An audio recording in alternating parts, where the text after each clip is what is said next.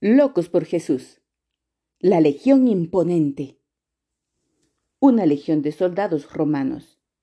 Sebaste, Armenia, Imperio Romano Oriental, conocido hoy como Sivas, Turquía, bajo el emperador Licinio, año 320 después de Cristo. El emperador romano se paró resueltamente frente a los cuarenta soldados romanos de la legión imponente os ordeno que presentéis una ofrenda ante los dioses romanos. Si no lo hacéis, perderéis vuestra privilegiada posición militar. Cada uno de los cuarenta soldados creía fielmente en el Señor Jesucristo. Ellos sabían muy bien que no debían negarlo, ni ofrecer sacrificio a los dioses romanos, a pesar de lo que les pudiese hacer el gobernador romano. Candidus habló en nombre de la Legión. Para nosotros no hay nada que sea más querido o digno de mayor honor que Cristo nuestro Señor. El gobernador intentó otras tácticas con el fin de que los soldados negaran su fe. Primero les ofreció dinero y honores imperiales. Luego los amenazó con tormentos y torturas. Candidus respondió nos ofreces dinero que aquí se quedará y gloria que se desvanece. Intentas convertirnos en amigos del emperador, pero enajenarnos del verdadero rey.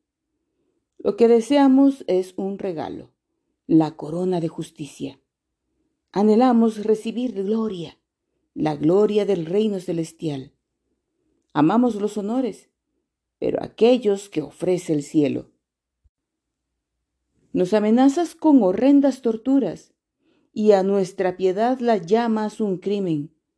Pero verás que no somos tímidos ni nos aferramos a esta vida, ni somos fácilmente afectados por el temor. Por amor a Dios, estamos preparados para soportar cualquier tipo de tortura. El gobernador estaba furioso. Ahora su deseo era verlos morir lenta y dolorosamente.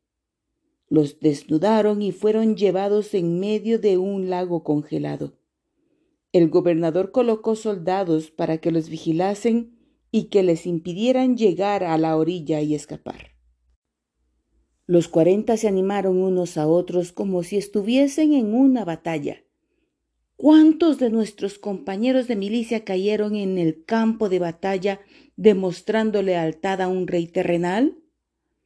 ¿Será posible que nosotros fracasemos en sacrificar nuestras vidas en fidelidad a nuestro verdadero rey? Soldados, manténganse firmes y sin vacilar. No demos las espaldas al huir del mismo diablo.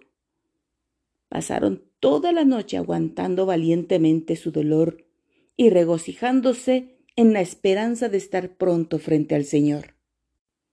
Para intensificar el tormento de los cristianos, Baños de agua caliente fueron colocados alrededor del lago.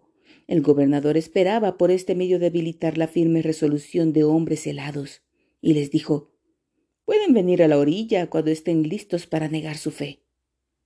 Al fin uno de ellos sí se debilitó, salió del hielo y entró en el cálido baño.